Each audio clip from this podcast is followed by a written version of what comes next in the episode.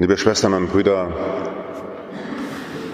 ich habe gestern eine fast 95-jährige Dame besucht, die ich begleite und der ich seit vier, fünf Wochen sagen muss, dass ihre Wohnung wegen Schimmel saniert werden muss und sie muss dafür ein, zwei Monate raus.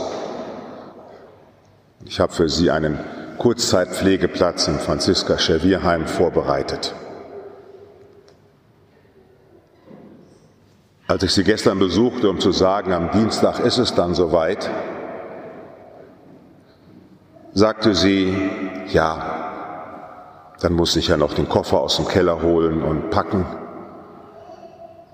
Ich rufe da noch mal jemanden an und dann gehe ich. Aber ich komme dann noch wieder, oder? Ja, ich sag, ich garantiere Ihnen, dass die Wohnung für Sie wieder dann fertig ist und Sie zurückkommen können. Dann sagte sie, ja, mal sehen.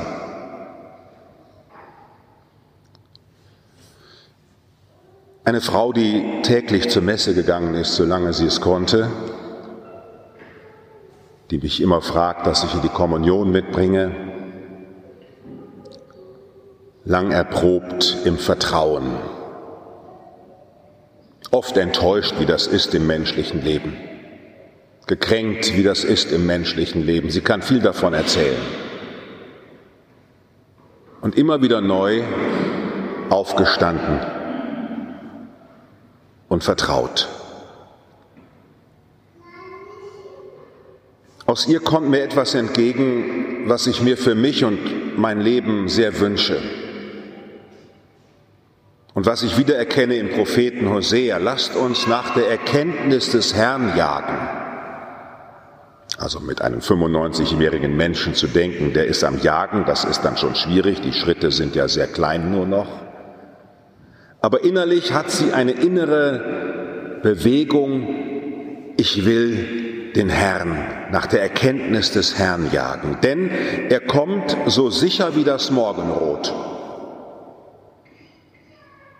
Er kommt so sicher wie das Morgenrot. Er kommt zu uns wie der Regen, wie der Frühjahrsregen, der die Erde tränkt.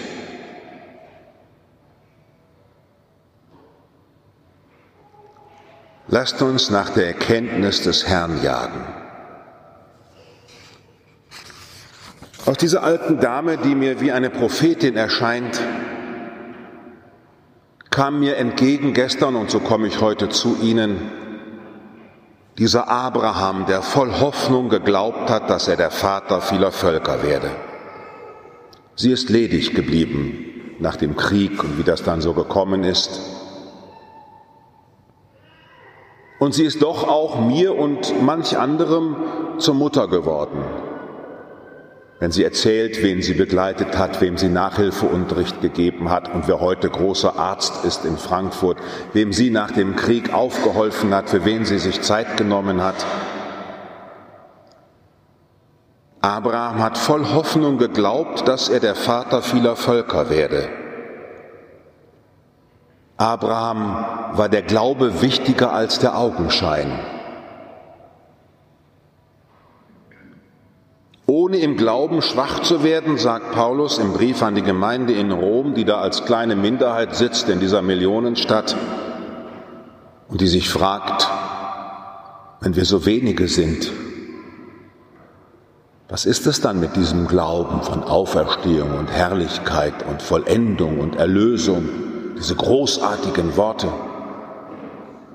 Ohne im Glauben schwach zu werden, bedachte er, der fast Hundertjährige, dass sein Leib und auch Sarahs Mutterschoß schon erstorben waren. Er zweifelte aber nicht im Unglauben an der Verheißung Gottes, sondern wurde stark im Glauben, indem er Gott die Ehre erwies. Fest davon überzeugt, dass Gott die Macht besitzt, auch zu tun, was er verheißen hat. Liebe Schwestern und Brüder, dieser abrahamitische Glaube, dieses Jagen nach der Erkenntnis Gottes ist in Jesus Christus so aufgeblüht, dass die Menschen um ihn herum ihn wie einen fleischgewordenen Zeugen aller Glaubenszeugen vorher erkannt haben. Mir ist unser Anna Selbtrittbild hier in der Liebfrauenkirche sehr, sehr lieb. Die alte Anna als Vertreterin des ersten Bundes, ihre Tochter Maria und da ist Jesus auf dem Schoß. So hat Jesus Glauben gelernt, geborgen in der Verheißung Israels. Und diese Verheißung aufnehmend und sie dann überschreitend, Lasst uns nach der Erkenntnis des Herrn jagen.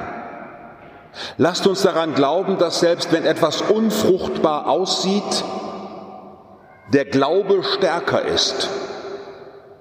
Und hier, liebe Schwestern und Brüder, sehen wir Jesus am Werk, der durch seine Heimat geht und sieht den Matthäus am Zoll sitzen.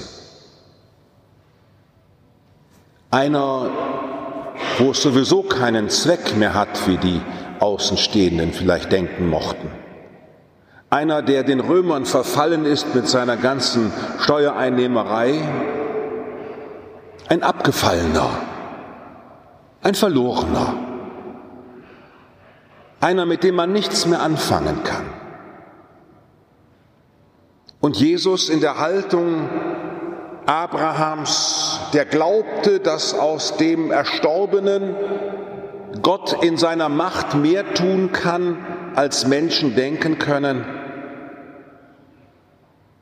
Jesus auf der Erkenntnisjagd Gottes und wie Papst Franziskus sagt, ihn suchend an den Rändern der Gesellschaft, überschreitet das Gewohnte das Normale und ist in der Glaubenskraft ein neuer schöpferischer Mitmensch für Matthäus. Und wenn Sie das Evangelium durchschreiten, werden Sie vieles erkennen, wo Sie spüren, dass die Apostel, die Evangelisten nicht müde werden zu erkennen und zu zeigen und zu beschreiben, da ist ein Kreator am Werk, ein Kreativer, wie man ihn noch nie gesehen hat. Einer, der Lösungen anbietet, in allem gefesselt sein des Denkens, des Gewohnten, wie man es noch nie gesehen hat. Diese kreative Kraft in Christus wirkte so anziehend, dass Menschen sich danach gesehnt haben, in seiner Gemeinschaft zu sein. Menschen, die in der Gesellschaft kein Ansehen hatten, aber beim Herrn sein wollten. Die draußen sozusagen nichts galten, aber in seiner Tischgemeinschaft ein Eingebundensein erlebten, in einen neuen Weg. Die ersten Christen nannten sich die Schwestern und Brüder vom neuen Weg. Liebe Schwestern und Brüder, ich füge dem noch eine weitere Dimension hinzu. Denn zumindest mir geht es so und ich denke manchem auch von Ihnen, dass auch in ihnen selbst und ihrem ganzen christlichen Leben es, wenn sie Erfahrungen, die sie gemacht haben, Gefühle, die sie haben, mal personifizieren, dass es da so Zöllnergefühle gibt. Dass sie Lebenserfahrungen schildern können, wie sie so denken, wo sie so denken, wenn ich das erzähle, wenn das öffentlich wird, dann werde ich ausgeschlossen sein. Wo wir uns selbst verurteilen und denken, Hoffentlich sieht Jesus das nicht. Ich verstecke mich am besten. Auch wir haben so Randerfahrungen in unserem Leben, die wir nur schwer hineinnehmen können in das gesellschaftliche Leben unserer Seele und unseres Personseins. Die heimlichen Exkommunikationen von Lebensmomenten, wo wir so denken, wenn das nicht gewesen wäre, ja dann, dann wäre ich eigentlich so ganz normal. Aber leider bin ich auch so und so und so. Und ohne dem wäre ich dann vollkommen.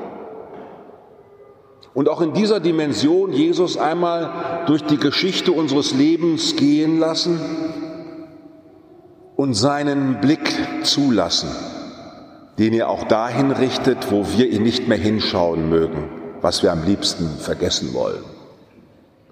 Ihn auch dahin schauen lassen und zu sehen, dass er mich auch damit einlädt, weil er mit mir ganze Tischgemeinschaft haben will,